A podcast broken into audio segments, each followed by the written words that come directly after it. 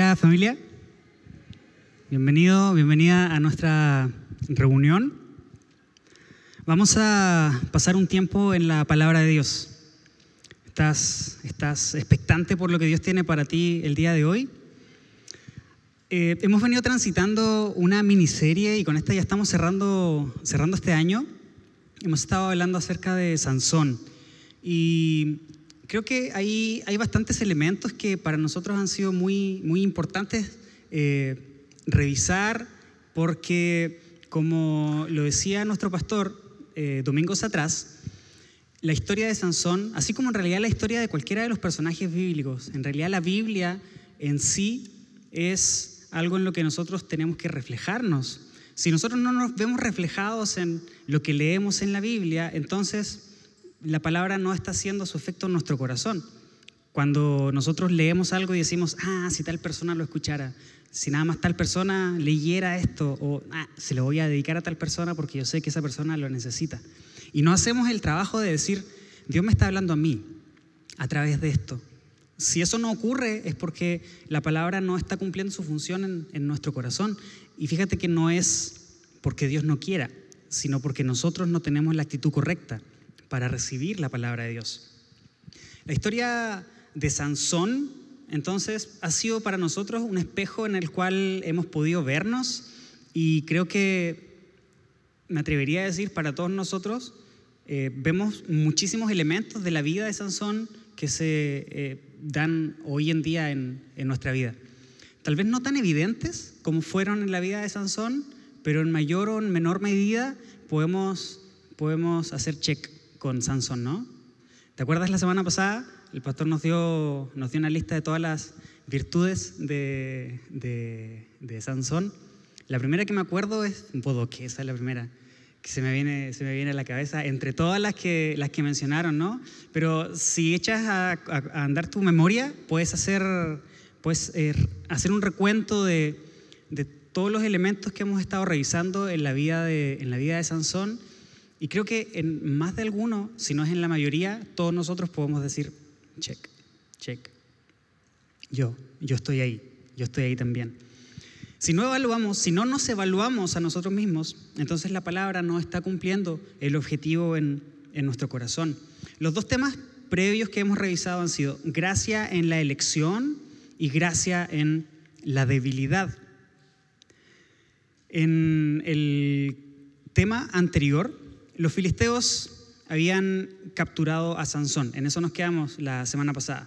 Los filisteos capturaron a Sansón, Sansón estuvo jugando con el peligro esta, con esta actitud temeraria hasta que le reveló su secreto a Dalila. Los filisteos lo atraparon porque primero le cortaron el, el cabello y luego de eso le quitaron los ojos, lo ataron con cadenas de bronce, lo obligaron a moler grano en la prisión. Y así es como quedamos la semana pasada. ¿Qué te parece si oramos? Y le pedimos a Dios que, así como el domingo pasado y el domingo previo nos habló, que hoy también su palabra habla en nuestro corazón. Acompáñame a orar.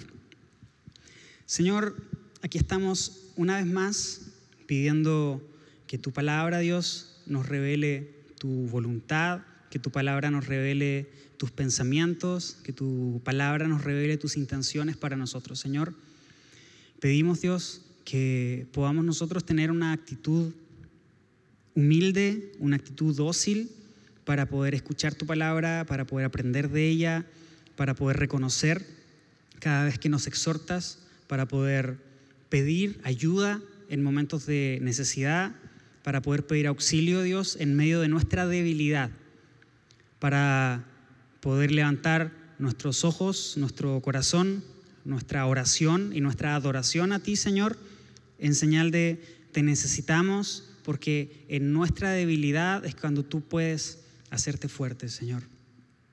Señor, así como el domingo pasado y el domingo previo, hoy háblanos también al corazón. Lo pedimos en el nombre de Jesús. Amén. Amén. Entonces, hemos estado revisando gracia en la elección, gracia en la debilidad. El tema de hoy es gracia en la oportunidad. Y con este tema cerramos esta miniserie. de Gedeón. Gracia en la oportunidad. Te comentaba que el domingo pasado terminamos en jueces capítulo 16, verso 21. Dice así, así que los filisteos lo capturaron y le sacaron los ojos, se lo llevaron a Gaza, donde lo ataron con cadenas de bronce y lo obligaron a moler grano en la prisión. Sansón pasó de ser alguien súper poderoso, súper fuerte, a ser un hombre común y corriente, como tú y como yo. Y en ese estado de debilidad, en ese estado de ser alguien común, los filisteos lo tomaron preso, le sacaron los ojos, le pusieron los grilletes, lo llevaron a la celda, lo obligaron a moler grano durante su prisión. De esta forma comenzamos el pasaje del día de hoy, en el verso 22. ¿Qué es lo que dice el verso 22 de jueces capítulo 16? Pero en poco tiempo el cabello comenzó a crecerle otra vez.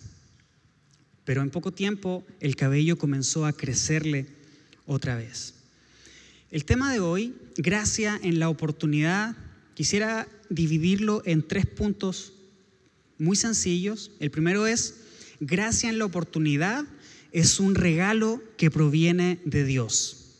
Ese es el primer punto de hoy. Gracia en la oportunidad es un regalo que proviene de Dios. El verso 22, pero en poco tiempo el cabello comenzó a crecerle otra vez.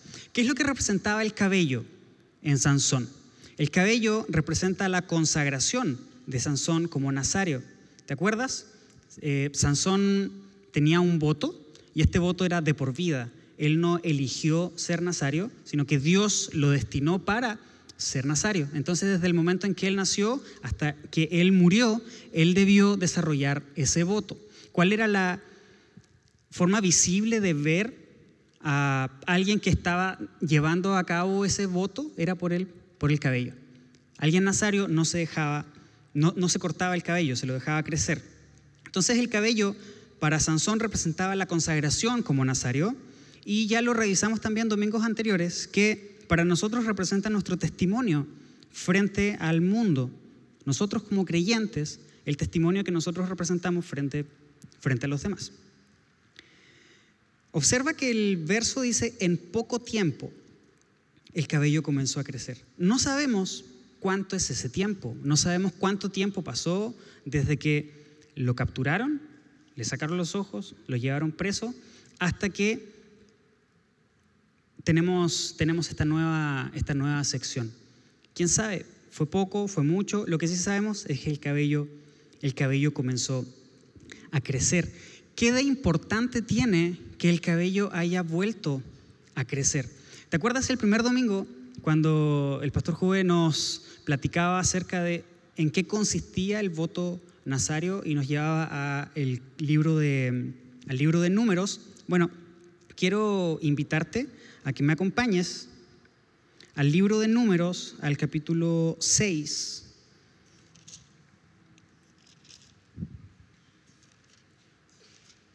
Libro de números, capítulo 6.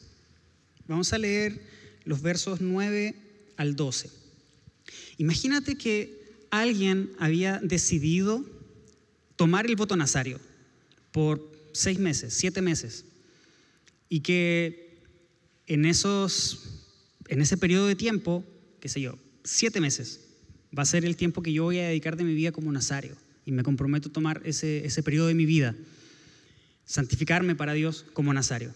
¿Qué pasa si llevaba seis meses y 29 días y por alguna razón transgredía su voto. ¿De qué forma pudo haber transgredido su voto? Ya sabes, tomando vino, cualquier elemento relacionado con, con, con la vid. La otra era... Ok. ¿Qué pasa si transgredía de alguna forma eso? ¿Qué pasa si por alguna razón algún cuerpo muerto lo tocaba, bueno, había un protocolo que Dios también prescribió para eso. Y esto es lo que encontramos en el libro de Números, capítulo 6, versos 9 al 12, y dice así, si alguien cae muerto a su lado, hablando del Nazario, el cabello dedicado quedará contaminado. Tiene que esperar siete días y después se afeitará la cabeza. Entonces quedará limpio de su contaminación. En el octavo día llevará al sacerdote a la entrada del tabernáculo dos tórtolas o dos pichones de paloma. El sacerdote ofrecerá una de las aves como ofrenda por el pecado y la otra como ofrenda quemada. De esta manera, él lo purificará de la culpa recibida mediante el contacto con el cadáver. Y luego el nazario reafirmará su compromiso y dejará que su cabello empiece a crecer de nuevo.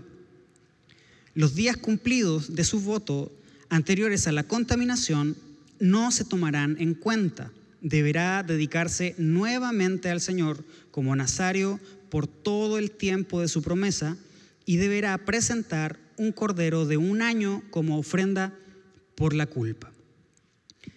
Si había decidido tomar siete meses para apartarse como nazario y le faltaba un día para terminarlo y por alguna razón tocaba un cuerpo muerto, ese era el protocolo que el nazario debía seguir.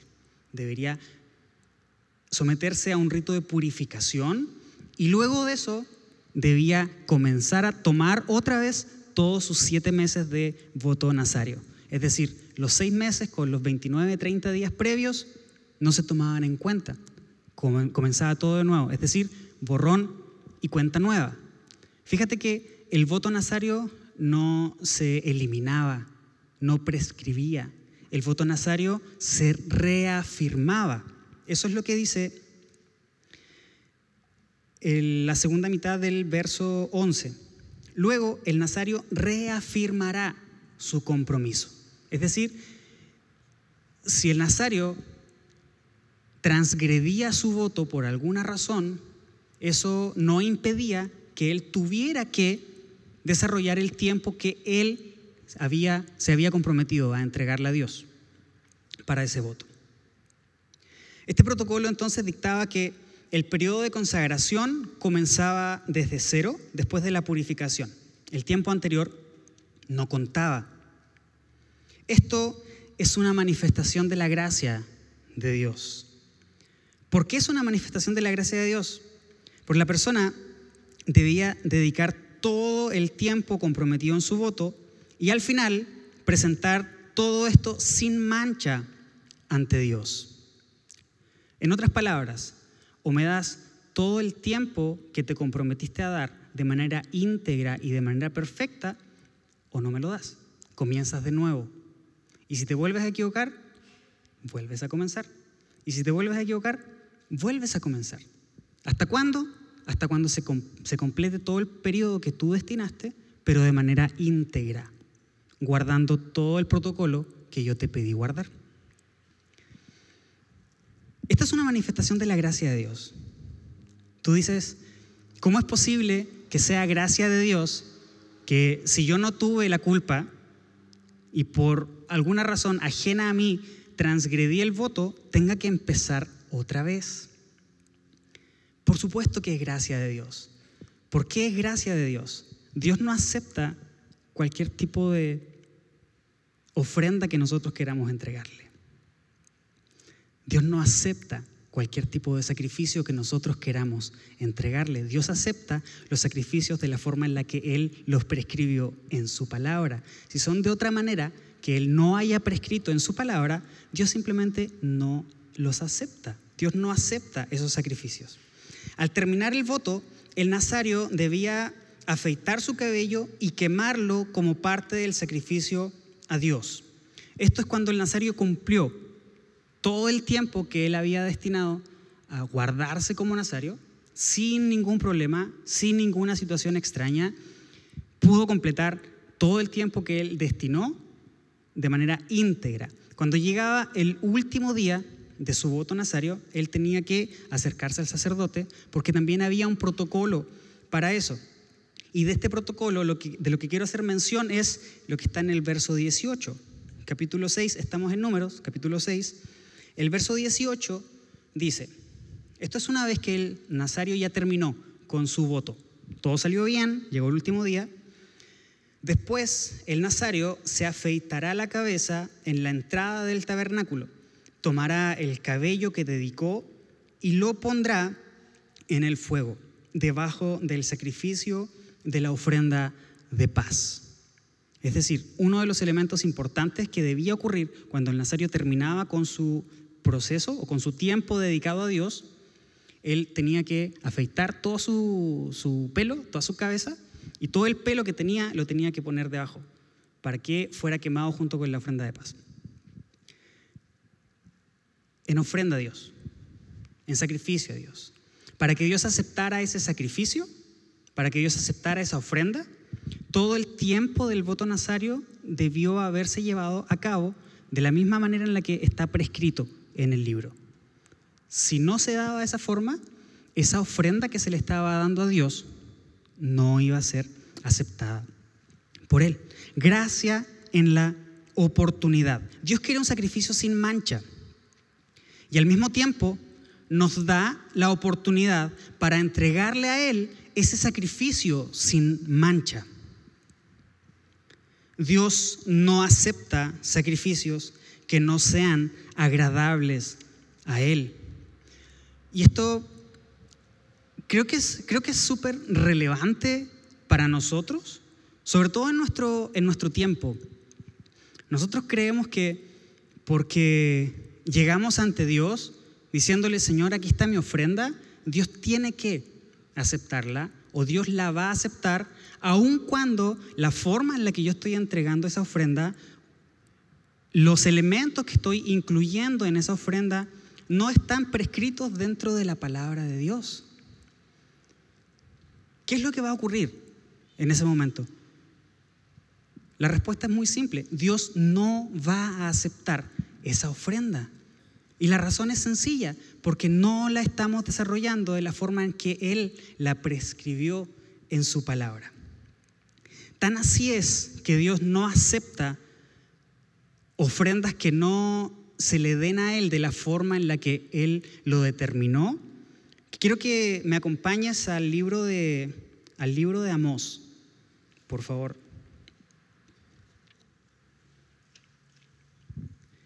Libro de Amós, capítulo 5. Aquí Dios le está hablando al pueblo de Israel y le está diciendo algo que es súper, súper fuerte, algo que es súper intenso. Y bueno, vamos a leerlo.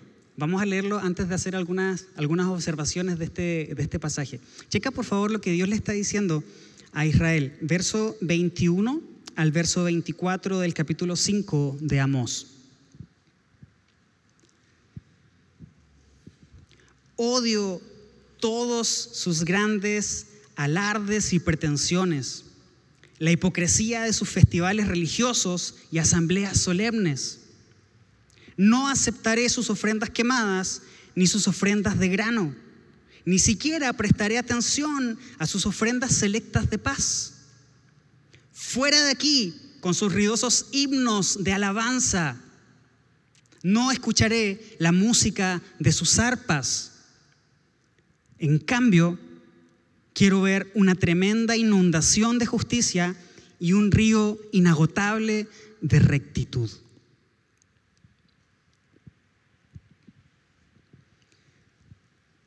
Si lees esto y la piel no se te hace así como como chinita y sientes que algo te recorre por todos lados, es que entonces no sé qué es lo que necesitamos para poder entender que con Dios no se juega. Con Dios no se juega. Si le vamos a entregar una ofrenda al Señor, debemos hacerlo de la forma en la que Él lo determinó en la Biblia. Para eso necesitamos conocer la Biblia. Si no la conocemos, no podremos saber de qué forma acercarnos a Dios, no podremos saber de qué forma entregar nuestras ofrendas al Señor. Él nos da gracia a través de la oportunidad. El cabello de Sansón comenzó a crecer nuevamente y esto es un regalo que proviene de Dios. La buena noticia es que, que el cabello creciera nuevamente fue un regalo de parte de Dios. Sansón podría haberse esforzado por hacer que el pelo le creciera más rápido, pero eso no iba a lograr que su pelo creciera más rápido. Su cabello creció como Dios determinó que iba a crecer. Esa señal de gracia, gracia en la oportunidad. ¿Para qué? Para que el sacrificio que le entreguemos a Dios se lo entreguemos de manera correcta. Es decir, detén lo que estás haciendo, vuelve a comenzar, hazlo bien y ahora sí, entrégamelo. Si no lo vas a hacer bien, entonces mejor no lo hagas. Pero si te comprometiste como nazario, tienes que terminarlo. No puedes dejarlo a la mitad, tienes que terminarlo. El cabello de Sansón entonces comenzó a crecer y esto es un regalo que proviene de Dios. Gracia en la oportunidad es un regalo que proviene únicamente de Dios. Y esto es el primer paso, el primer paso para poder disfrutar de la presencia del Señor, el primer paso para poder entregar nuestra ofrenda al Señor, el primer paso para reconocernos pecadores y al mismo tiempo permitir que Dios transforme nuestro corazón. Vamos a volver a nuestro, a nuestro pasaje en el libro de jueces. Jueces capítulo 16. Leímos entonces el verso, el verso 22, pero en poco tiempo el cabello comenzó a crecerle otra vez. Los siguientes versos detallan un acontecimiento que se estaba dando ahora en, en, medio del pueblo, en medio del pueblo filisteo. Sansón está preso, sin ojos, con cadenas en sus manos, está moliendo trigo, sin fuerza, sin cabello, el cabello está comenzando a crecerle otra vez y ocurre esta, ocurre, eh, ocurre este episodio del, del relato. Esto nos lleva al segundo punto. Gracia en la oportunidad es vivir las consecuencias de nuestras acciones. Cuando vivimos las consecuencias de nuestras acciones es señal de gracia de parte de Dios para nosotros. Vamos a considerar los versos 23, 24 y 25. ¿Qué dice el verso 23? Entonces los gobernantes filisteos se juntaron para celebrar un gran festival en el que ofrecían sacrificios y alababan a su dios Dagón, diciendo, nuestro Dios nos ha dado la victoria sobre Sansón, nuestro enemigo. Los filisteos están celebrando a su Dios por darles la victoria sobre su enemigo Sansón. Todo el mundo se reunió a celebrar la victoria sobre su enemigo, Sansón. Verso 24. Cuando el pueblo vio a Sansón, también alabó a su Dios, diciendo, nuestro Dios nos ha entregado a nuestro enemigo. El que mató a tantos de nosotros, ahora está en nuestro poder. Gobernantes y el pueblo alababan a su Dios por el mismo motivo. Observa que el enemigo reconocido por los filisteos, tanto los gobernantes como el pueblo, era Sansón. No era Dios, no era Jehová de los ejércitos. El enemigo de los filisteos, el enemigo que ellos reconocían, tanto gobernantes como pueblo, era Sansón. La vida de Sansón, la manera en la que actuó, envió este mensaje. El enemigo de ustedes soy yo, no es Dios. El enemigo de ustedes soy yo. Retrocede por favor un poco ahí mismo en el libro de jueces, al capítulo 15, verso 3. Observa lo que dice Sansón en este verso. Esta vez no podrán culparme de todo lo que les haré a ustedes, filisteos. Acompáñame ahora a los versos, mismo capítulo 15, versos 7 al 11. Por esto que hicieron, juró Sansón, no descansaré hasta vengarme de ustedes. Luego tocó los filisteos, lleno de furia, y mató a muchos de ellos. Después se fue a vivir una cueva en la roca de Etam. En represalia, los filisteos armaron su campamento en Judá y se extendieron hasta cerca de la ciudad de Leí. Entonces los hombres de Judá le preguntaron a los filisteos, ¿por qué nos atacan? Vinimos para capturar a Sansón, contestaron los filisteos, y al vengar y perdón, y a vengarnos por lo que nos hizo. Entonces, tres mil hombres de Judá bajaron a buscar a Sansón dentro de la cueva en la roca de Etam y le dijeron, ¿no te das cuenta de que los filisteos nos gobiernan? ¿Qué nos estás haciendo? Pero Sansón les contestó, yo solamente les hice a ellos lo que ellos me hicieron a mí. El enemigo de los filisteos era Sansón, no era Dios. Por lo menos desde esa perspectiva es como el cuadro se pintaba. Los filisteos veían a Sansón como su enemigo, no veían a Dios a través de Sansón. En la vida de Sansón, el centro no era Dios, el centro era el mismo, Sansón. Él era su propio centro, él era su propio punto de gravedad alrededor del cual orbitaban todas las cosas. Dios no era el centro de la vida de Sansón. La semana pasada, como recordábamos hace un rato, considerábamos características de Sansón. Y dentro de esas características, una de ellas era el alto nivel de egocentrismo que tenía Sansón el alto nivel de egocentrismo, cómo él se jactaba de las cosas que hacía, de lo que él podía hacer. Todo giraba en torno a él. Por lo tanto, en estos versos, el verso 23 y 24 del capítulo 16, tiene sentido de que los filisteos se hayan reunido a celebrar su victoria. Por fin lograron apresar a Sansón, por fin pudieron reducirlo, por fin pueden descansar de cualquier problema que él pudiera causar. Ya no iba a matar a nadie más, ya no iba a quemar los campos, ya no iba a hacer nada que los pudiera afectar a ellos como nación. Entonces, celebremos, hemos capturado a Sansón. Verso 25 de jueces 16. Los presentes, ya medio borrachos, exigieron, traigan a Sansón para que nos divierta.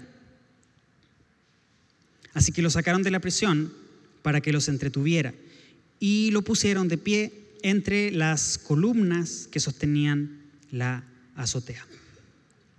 Sansón pasó de ser el enemigo declarado de los filisteos a ser el bufón del pueblo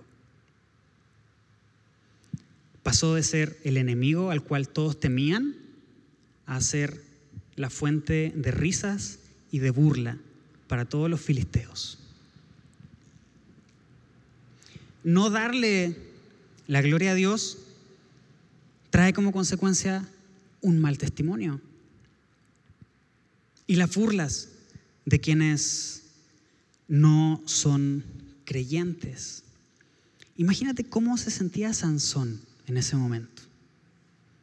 Sansón que estaba acostumbrado a obtener lo que él quería, cuando quería, de la forma en la que él quería, si no era por él, de alguna forma obligaba a los demás a hacer lo que él querían. Acuérdate cuando se enamoró de, esta primera mujer, Filistea, y su berrinche fue, yo la quiero a ella, consíganmela. Y ahí están los papás haciendo la planificación para que él pueda, para que él pueda casarse, ¿no? Entonces Sansón estaba acostumbrado a tener lo que quería, cuando quería. Si no era por la buena, iba a ser por la mala. Si no era en buenos términos, iba a ser por la fuerza. Y ahora está preso, sin fuerza, sin ojos, sin cabello. Él sabe que quebrantó el voto nazario y además todos los filisteos se están burlando de él. Lo tienen ahí como entretención. Imagínate a alguien con las características internas de Sansón en esa situación. ¿Cómo te sentirías tú? ¿Cómo nos sentiríamos nosotros en esa situación? Pero algo interesante es que no darle la gloria a Dios cuando no se la damos, inevitablemente nuestro testimonio no va a ser correcto. Porque si en nuestra vida no buscamos darle la gloria a Dios, vamos a buscar darle la gloria a otras cosas. Si no es a Dios, va a ser a nosotros mismos, a nuestras necesidades, a lo que tú y yo deseamos, a lo que tú y yo queremos alcanzar. Si no tenemos a Dios en el centro, entonces la gloria que es para Él va a ser para algo más. Y cuando la gloria destinada para el Señor se la damos a algo más, nuestro testimonio como creyentes no va a ser el correcto. ¿Hasta qué punto puede llegar esto? Hasta las burlas de quienes no son creyentes. Hasta las burlas de quienes no son creyentes. Quiero compartir contigo un pasaje relacionado con el rey David. En Semillas en Casa hemos venido platicando acerca de, David. Si estás en una semilla en casa, sabes cómo ha venido la progresión de los temas a lo largo de estas, a lo largo de estas semanas. Desde que estábamos estudiando el primer libro de Samuel, pudimos ver cómo Dios, cómo Dios se manifestó con poder a través de David. Pero ahora estamos viendo algunos elementos que nos hacen ver lo hombre que era también David, lo humano, me refiero a lo humano carnal, como tú y como yo. Y esta eh, tendencia a hacer lo malo. Esta capacidad que tenemos de pecar y esta tendencia a, a veces, deliberadamente, hacer lo incorrecto. Quiero compartir contigo el Salmo 89.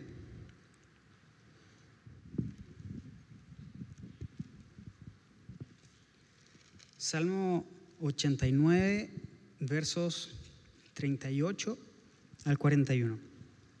El gran rey David observa cómo se describe la situación que está atravesando David. Verso 38.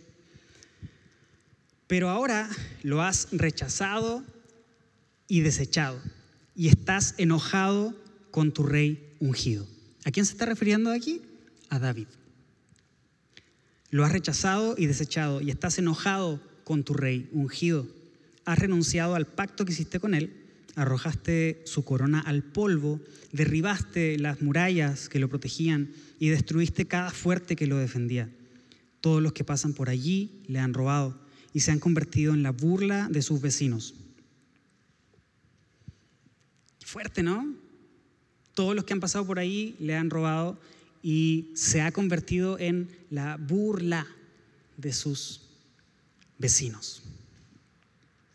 ¿Sabes de alguien que se dice ser cristiano, pero que su comportamiento no es acorde a su fe?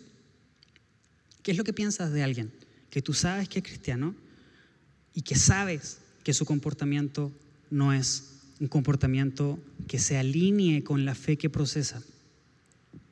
que profesa, perdón.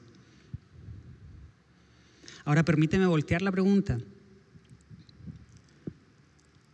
¿Hay gente que te conozca a ti y que se haga exactamente la misma pregunta que tú te haces con otras personas? Oye, ¿y él no es cristiano? ¿Y por qué está haciendo esto? ¿Por qué dijo esto? ¿Por qué hace tal cosa? Por favor, voltea esa pregunta hacia ti mismo. ¿Hay alguien que me ve así y que se esté preguntando eso de mí? ¿Qué tal está mi testimonio? Cuando vemos a alguien más y vemos, es evidente que su vida no se condice con la fe que profesa, inmediatamente pues, nos causa un cortocircuito, ¿no? Bueno, ¿nosotros le causamos ese cortocircuito a alguien más? ¿También? Eso es pregunta. Así como a nosotros hay personas que nos causan ese cortocircuito, que Dios nos guarde y nos libre de que seamos nosotros quienes causemos ese cortocircuito en alguien más. Los no creyentes ven en ti el testimonio de alguien que glorifica a Dios todo el tiempo. Pongámonos nosotros ahora en el centro de la historia. Sansón, con todas las características emocionales que él tenía, qué difícil ha tenido que ser para él estar en esa posición. Ahora, yo sé que tú y yo hemos estado en situaciones, en situaciones similares. Empezamos a seguir los caminos del Señor. Llega un punto en el que comenzamos a desviarnos porque empezamos a jugar con las cosas que no tenemos que jugar. Recuerda a Sansón con Dalila, diciéndole, si haces esto, entonces mi fuerza se va a ir. Ah, no, te engañé, siempre no. Bueno, si ahora haces esto, ah, no, también, te engañé. Una de las últimas fue, si entretejes mi pelo con el telar, entonces ahí sí, no, no me vas, no, no, no, me voy a poder soltar, mi, mi fuerza va a desaparecer. Ya estaba en el mismo lugar en el que no tenía que estar. Desde un principio, ¿no? Estaba ahí. Pero más allá, estaba más en el borde todavía, jugando. Ya estaba incluyendo su pelo en todo esto. Hasta que no aguantó más y dijo lo que tenía que decir. ¿Cuántos de nosotros pasamos por esas mismas situaciones? Sabemos, este es el límite porque se nos ha prescrito cuál es el límite que no podemos atravesar. Pero aún así, allá vamos. Y nos paramos en la orilla a mirar, a ver qué tan alto está. En esta actitud temeraria ¿no? que nos decía el pastor la semana pasada. Nos paramos aquí a mirar, a ver qué, tan alto está. A ver si, es que si me caigo, si me mato o no me mato porque puede que no me mate. Y si no me mato, pues entonces igual y veo, ¿no? Intento, intento a ver si resulta. Igual y no es de vida o muerte. Imagínate ahora nosotros en esta situación. Nosotros ahora ser el centro de atención, pero no porque glorificamos a Dios, sino que porque más bien la gloria se la dimos a algo más o a alguien más, a nosotros mismos. Nuestro testimonio se distorsionó nuestro testimonio se estropeó y de esa forma pasamos a tener las burlas de la gente. ¿Burlas en qué sentido? Los mismos comentarios que tú y yo hemos hecho de alguien más. Esas mismas burlas que tú y yo hemos hecho de alguien más. Oye, ¿él no, era cristiano? ¿Y esa persona no era cristiano? Y, y míralo ahorita. No, no pienses que es risas así de, carcajadas de, ti, como cuando alguien cuesta un chiste de ti y, todo el mundo se ríe. Oye, ¿y él no era cristiano? ¿Por qué ahora está haciendo eso?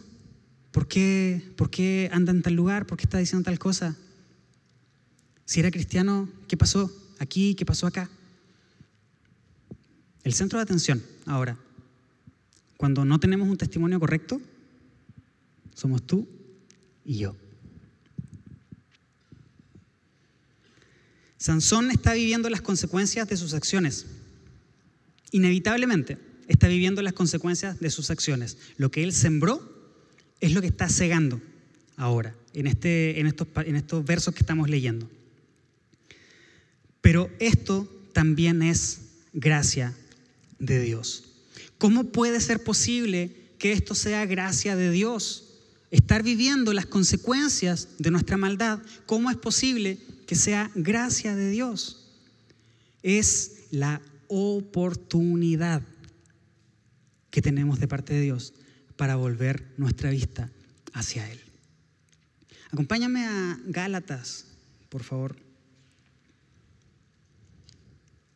Gálatas capítulo 6. Gálatas capítulo 6, verso 7. El apóstol Pablo dice, no se dejen engañar. Nadie puede burlarse de la justicia de Dios. Siempre se cosecha lo que se siembra. Nadie puede burlarse de la justicia de Dios. Por favor, no malinterpretemos la gracia de Dios como esta fuente inagotable del borrón y cuenta nueva en cuanto a las consecuencias de nuestro pecado. Este elemento de reinicio en el voto nazario no eximía al nazario de las consecuencias de lo que había hecho, sea voluntario o involuntario. No pensemos nosotros que la gracia de Dios derramada en nuestros corazones es una fuente inagotable de borrón y cuenta nueva, no pasa nada, voy a hacer algo, está mal, puede tener consecuencias graves, pero Dios me perdona, hay gracia para ti. Por favor, no compres, no compres ese speech de alguien que se cree cristiano y que te lo quiere vender. Si robaste, la consecuencia va a ser pagar por ese robo. Dios no te va a librar de la consecuencia de pagar por ese robo. Si mataste a alguien, vas a ir a la cárcel. Y Dios no te va a librar de esa consecuencia de ir a la cárcel.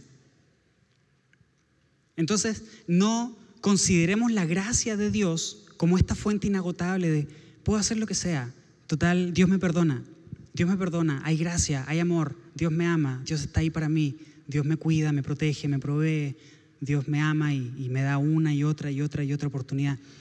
Es cierto, todo eso es cierto, pero en palabras del apóstol Pablo, nadie puede burlarse de la justicia de Dios. Es decir, no podemos considerar la misericordia de Dios sin considerar también la justicia de Dios. No podemos ver solamente una cara de la moneda. No podemos solamente considerar en Dios es misericordioso y Él me perdona una y otra y otra vez, sin considerar también Dios es justo. Y en la justicia de Dios no puedo engañarlo. No malinterpretemos nuestra gracia, la gracia de Dios. Aunque la gracia en la oportunidad es vivir las consecuencias de nuestras acciones. Volvamos a nuestro, a nuestro pasaje de jueces capítulo 16.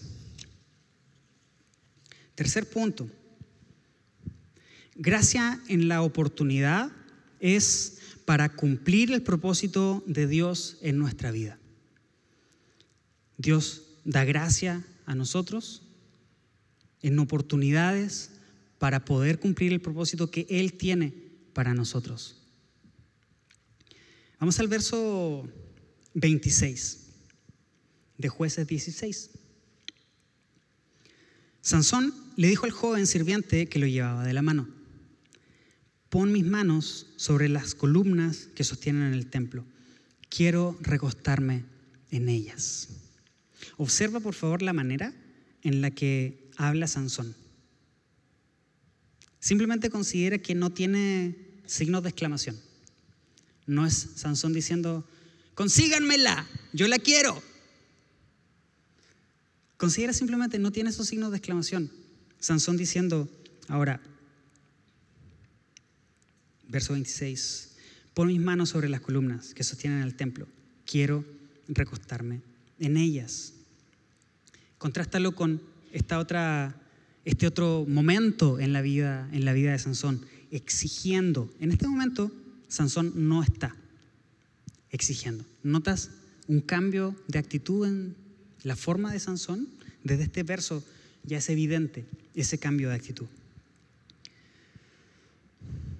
Recuerda que Sansón está de pie entre las columnas que sostienen la azotea, siendo la burla de los filisteos. En ese momento de la historia estamos. Sansón está de pie en medio de estas dos columnas que sostienen la azotea, en donde hay más de 3.000 personas. En ese momento, Sansón está haciendo la burla de todo el mundo y le pide al joven que lo ayude a poner sus manos sobre las columnas porque él quiere, él quiere recostarse. Verso 27. Ahora bien, el templo estaba totalmente lleno de gente todos los gobernantes filisteos estaban presentes y en la azotea había cerca de 3.000 hombres y mujeres mirando el entretenimiento de Sansón. Imagínate, imagínate este panorama. Imagínate 3.000 personas reunidas en un lugar para burlarse de una persona. 3.000 personas reunidas para darle gracias a su Dios porque tienen a su enemigo en cautividad. 3.000 personas, perdón. 3.000 personas reunidas en un solo lugar con ese único propósito. Versos anteriores decía que la gente ya estaba medio borracha. Imagínate ese, imagínate ese, ese panorama. Gritos, música, alboroto, gente moviéndose de un lugar a otro, ruido ensordecedor. Entonces Sansón oró al Señor. Verso 28. Señor soberano, acuérdate de mí otra vez oh Dios, te ruego que me fortalezcas solo una vez más.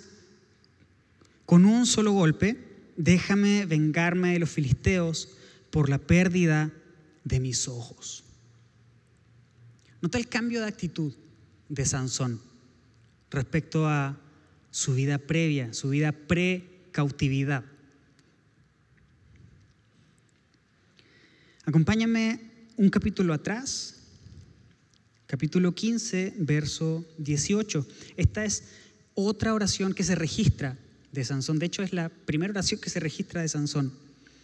Capítulo 15, verso 18 dice, acuérdate que mató a muchísimos, muchísimos filisteos con la, quijada de un, con la quijada de un burro.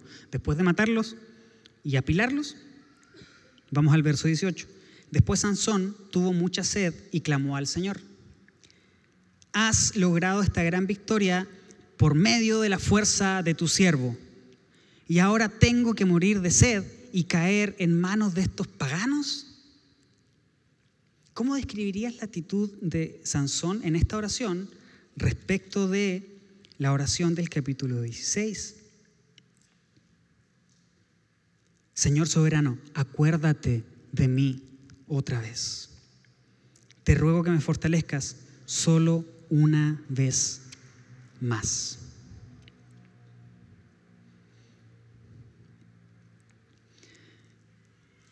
La pérdida de su fuerza, de sus ojos, el ser prisionero, obligado a moler grano, dejaron a Sansón completamente desnudo frente a su realidad interior. ¿De qué se iba a jactar ahora Sansón? No tenía nada de qué jactarse, por lo tanto, de los elementos que él usaba para jactarse, ya no tenía ninguno, estaba completamente desnudo en su propia realidad. Si bien es cierto que la oración de Sansón indica que no ha entendido del todo cuál es su problema, porque aquí en el verso al final del verso 28 dice, déjame vengarme de los filisteos por la pérdida de mis dos ojos. Sansón todavía no ha logrado entender la raíz de su problema, pero aunque eso es cierto, sí revela un cambio de actitud en el corazón. Esta oración de Sansón revela un cambio, un cambio de actitud en el corazón, aunque todavía en términos racionales no estaba del todo bien entendido, en el corazón había un cambio de actitud. La historia de la humanidad a nosotros nos muestra que cuando estamos en una situación como esta, tenemos dos caminos que podemos elegir. El primero, endurecer mucho más el corazón.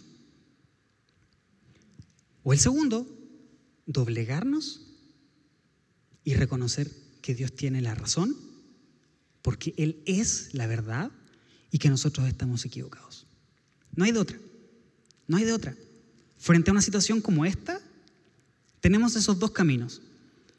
O endurecemos más el corazón y eso nos aleja mucho más y nos lleva a un punto como el de Saúl, en una espiral de malas decisiones, en una espiral de pecado hasta llegar al desenlace que tuvo. O por otro lado, doblegamos nuestro corazón reconociendo que soy un pecador y que necesito a Dios en mi vida. No hay de otra. No hay de otra. El voto nazario de Sansón era de por vida. Hace rato leíamos el protocolo de las personas que por alguna razón interrumpían el voto nazario o terminaban el voto, como era el protocolo en cualquiera de esos dos casos. En el caso de Sansón era diferente. ¿Por qué? Porque Sansón no tenía un tiempo para ser nazario. Toda la vida de Sansón estaba destinada como nazario, como un voto nazario. Cuando Dios nos sella con su Espíritu Santo, nos aparta para Él. Y al mismo tiempo entramos en un proceso de santificación. Y no es un proceso que se deba haber interrumpido. No es como el voto nazario original que uno decía, voy a dedicarme un año, voy a dedicarme un año para consagrarme al Señor. Cuando entregamos nuestra vida al Señor, cuando sometemos nuestro corazón a Dios, el Espíritu Santo sella nuestra vida. Dios la sella a través de su Espíritu Santo. ¿Qué significa eso? Dios nos pone esa marca que dice, ahora somos propiedad de Él. Y Dios nos santifica. En ese momento Él nos aparta para su uso, para darle gloria a Él. Pero al mismo tiempo entramos en este proceso de santificación. Es decir, caminar con Cristo para desarrollar el fruto del Espíritu en nuestra vida. Acompáñame rápidamente a Levítico capítulo 20.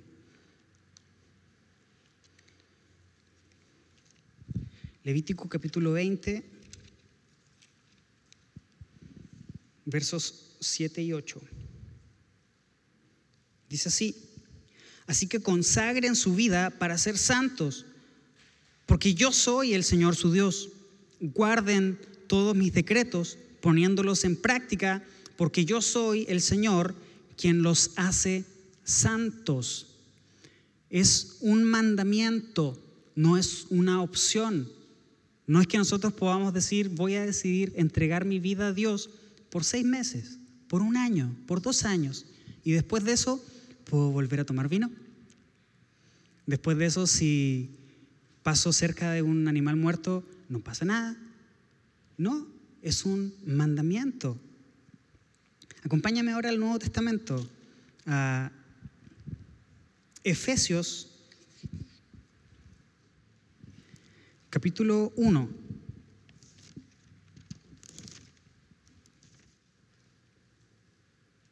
Versos 4, 5 y 6. Pablo dice lo siguiente, incluso antes de haber hecho el mundo, Dios nos amó y nos eligió en Cristo para que seamos santos e intachables a sus ojos. Dios decidió de antemano adoptarnos como miembros de su familia al acercarnos a sí mismo por medio de Jesucristo. Eso es precisamente lo que Él quería hacer y le dio gran gusto hacerlo.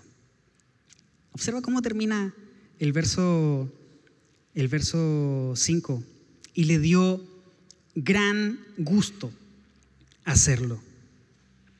De manera que alabamos a Dios por la abundante gracia que derramó sobre nosotros, los que pertenecemos a su Hijo amado. El llamado a la santidad es un mandamiento para todos quienes hemos entregado nuestra vida al Señor. Y este llamado a la santidad, insisto, se da en un primer momento cuando el Espíritu Santo sella nuestra vida, cuando entregamos, rendimos nuestra vida a Dios. Y Dios a través de su Espíritu Santo nos reclama para Él. Somos propiedad suya. Pero luego de eso entramos en este proceso de santificación constante, en este proceso en el que tú y yo estamos inmersos el día de hoy y que vamos a continuar hasta que el día es perfecto.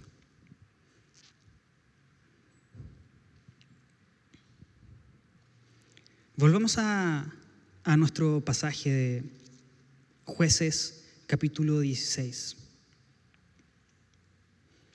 Entonces oró Sansón al Señor. Verso 29. Entonces Sansón apoyó las manos sobre las dos columnas centrales que sostenían el templo, las empujó con ambas manos y pidió en oración, déjame morir con los filisteos. Y el templo se derrumbó sobre los gobernantes filisteos y todos los demás presentes. De esa manera, Sansón mató más personas al morir que las que había matado durante toda su vida. Más tarde, sus hermanos y otros parientes descendieron a la ciudad para recoger su cuerpo, lo llevaron de regreso a su tierra y lo enterraron entre Sora y Estaol, donde estaba enterrado Manoah, su padre. Sansón fue juez de Israel durante 20 años. Sansón cumplió el propósito de Dios. Dios obró a través de Sansón y obró en Sansón. Dios obró a través de él. Acuérdate que el propósito de Sansón era comenzar el proceso de la liberación de Israel de los filisteos. Que no se terminaría sino que hasta David, hasta el rey David. En ese sentido, Sansón cumplió el propósito. Pero a Dios no le basta con usarnos para cumplir el propósito que Él tiene en la sociedad, con los demás en nuestra familia. Además de usarnos, Dios quiere trabajar en nosotros. Dios usó a Sansón para cumplir su propósito, pero también Dios obró en Sansón. Y finalmente hubo un cambio de actitud en el corazón de Sansón. ¿Cómo sabemos que hubo un cambio de actitud? Simplemente porque lo podemos entender del texto que acabamos de leer Acompáñame por favor al libro de Hebreos. Libro de Hebreos, capítulo 11. Hebreos capítulo 11, vamos a leer desde el verso 32.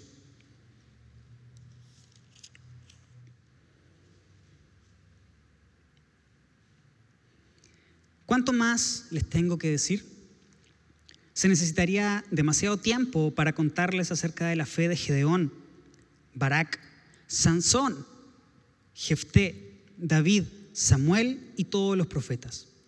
Por la fe, esas personas conquistaron reinos, gobernaron con justicia y recibieron lo que Dios les había prometido. Cerraron boca de leones, apagaron llamas de fuego y escaparon de morir a filo de espada. Sansón está en esa lista de personas que actuaron con fe. ¿Qué significa eso? Que Dios obró en el corazón de Sansón. Si no, él no estaría aquí, en esta lista. El trabajo que Dios hizo a través de Sansón fue también un trabajo en Sansón. ¿Qué significa esto? Dios quiere trabajar también en tu corazón y en mi corazón, en tu vida y también en la mía. Checa cómo sigue el pasaje que estamos leyendo de, de Hebreos. Su debilidad se convirtió en fortaleza. Llegaron a ser poderosos en batalla e hicieron huir a ejércitos enteros. Su debilidad se convirtió en fortaleza. La fuerza de Sansón era su fortaleza al final de su vida, Sansón mató a más gente que la que había matado durante toda ella. ¿La hizo en sus propias fuerzas? Por supuesto que no. El pelo volvió a crecer. Eso era señal de este voto que se estaba renovando en su corazón. Pero más allá de la apariencia física que se lograba ver en Sansón, era lo que estaba ocurriendo en su corazón. Sansón tuvo un cambio en su corazón. Y el Espíritu Santo vino otra vez sobre él y pudo hacer la obra que tenía que hacer. La debilidad de Sansón fue su fortaleza. Para cerrar, acompáñame a Segunda de Corintios,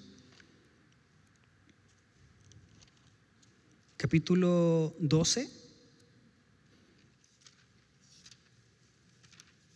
Segunda de Corintios, capítulo 12, versos 8 al 10. Pablo dice, en tres ocasiones distintas le supliqué al Señor que me la quitara.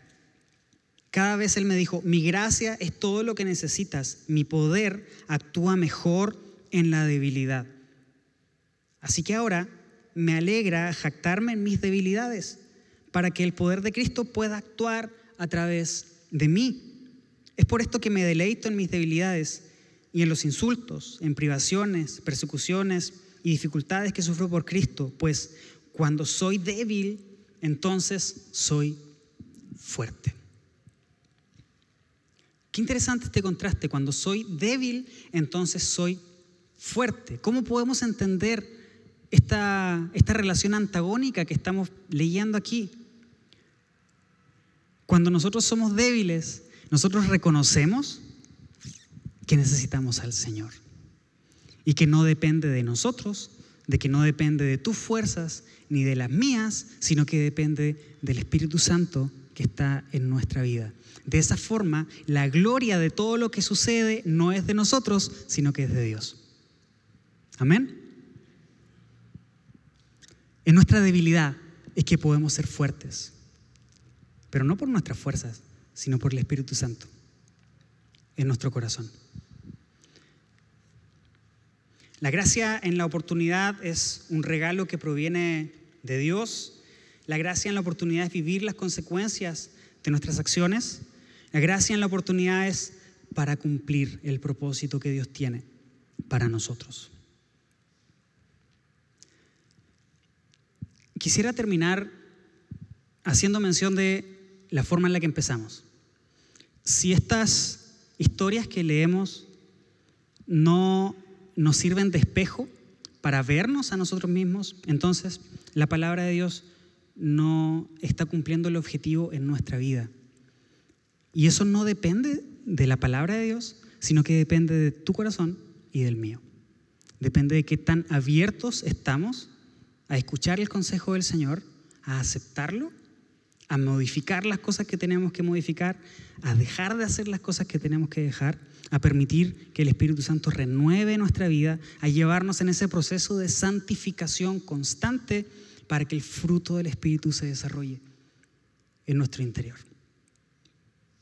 Hay gracia de Dios en la oportunidad. Fallar una vez no significa que estamos eximidos de la voluntad de Dios. Fallar dos veces tampoco. ¿Qué es lo que hace la diferencia? La actitud del corazón. La actitud del corazón. ¿Por qué David fue conocido como un hombre conforme al corazón de Dios? La actitud del corazón. Cada vez que David pecaba, no tenía problemas en reconocerlo, en aceptar el regaño y la disciplina de parte de Dios. Piensa en un momento en esas ocasiones en las que has fallado en tu vida? Cuando, según nosotros vamos encaminados, ¿no? Y vamos a la meta porque nos sentimos súper fuertes. Y vámonos que nos caemos, nos tropezamos con algo, a veces simplemente por no poner atención, a veces es con toda la intención, pero aún así hay gracia en la oportunidad. Tendremos que vivir las consecuencias de las cosas que hacemos, pero en nuestro corazón Dios quiere hacer algo. Dios quiere obrar. Dios quiere obrar en nuestro corazón. ¿Qué te parece si me acompañas a, orar? Si quieres permanecer sentado, puedes hacerlo. Si quieres ponerte en pie, puedes hacerlo también. Y vamos a tomar un tiempo para